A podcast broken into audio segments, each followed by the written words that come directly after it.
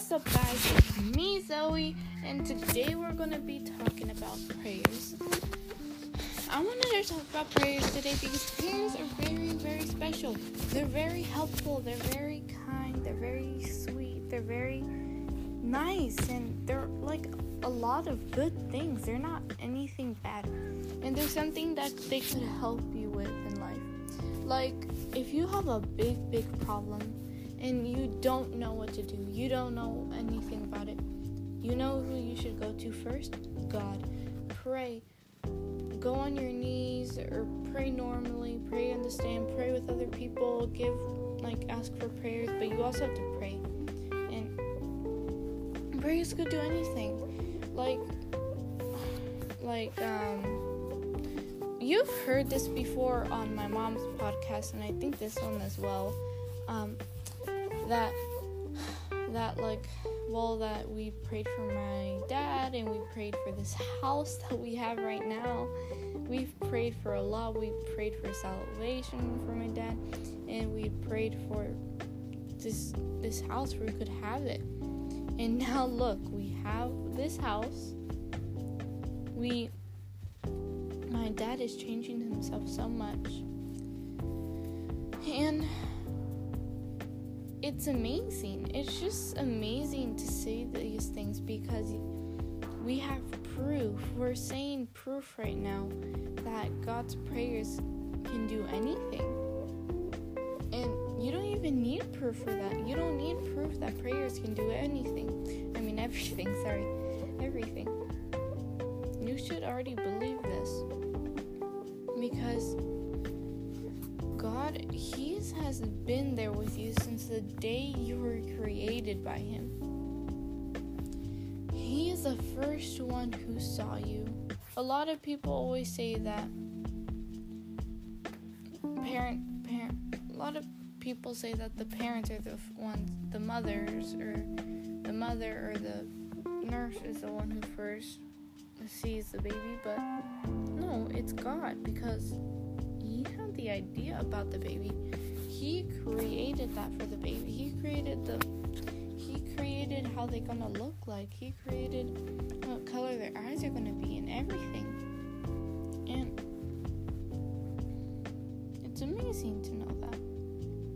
Because God laid eyes on laid eyes on you first. And you can trust him to make prayers for you.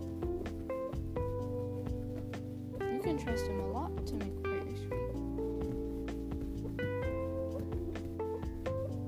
But the most amazing thing about prayers is talking to God. Talking to God. When you pray, you're basically talking to God. Yeah, he's not in front of you, or maybe he is, but, but you can't see him. You might not hear him. You might not feel him. You might not see him but he's listening to everything you do, to everything you say. He knows everything you do. And every time you pray, it makes his heart it makes him happy. It makes him it makes him scream with joy. It makes him cry with joy. It makes him do a lot of things with joy. And you should always do that because prayers are amazing and they make God very happy and it helps your salvation. A lot of people just do that because, well, not a lot, but some people just follow God because they don't want to end up in a bad place. And yes, that's true. No one wants to end up in a bad place. No one wants to be here for the rapture. Nobody does. The rapture is dangerous and it's very scary even for those who say they're not scared and for those who actually tell the truth. The rapture is scary, even for those who can't get scared. Everyone is scared of something, and the rapture is the one of the most terrifying things in the whole entire world. Once God comes, He will, ta- he will take His people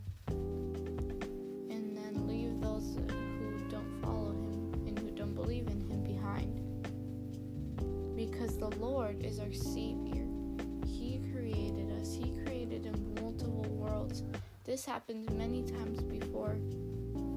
And just by praying can help save yourself, save other people, and save everybody you know. So please follow God, believe in God, pray to God, talk to Him. It's amazing to talk to Him.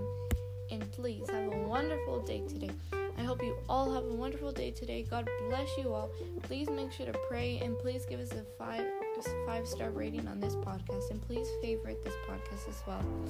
It would mean so much to us for you to do that and please leave any comments or go to Grace Radio Life at gmail.com for any prayer requests and we'll complete that prayer even if it's on recording or not. And I hope you all have a wonderful day. Enjoy your day. God bless you all. Bless you all. I, don't know. And um, I hope you all have a wonderful day. Bye.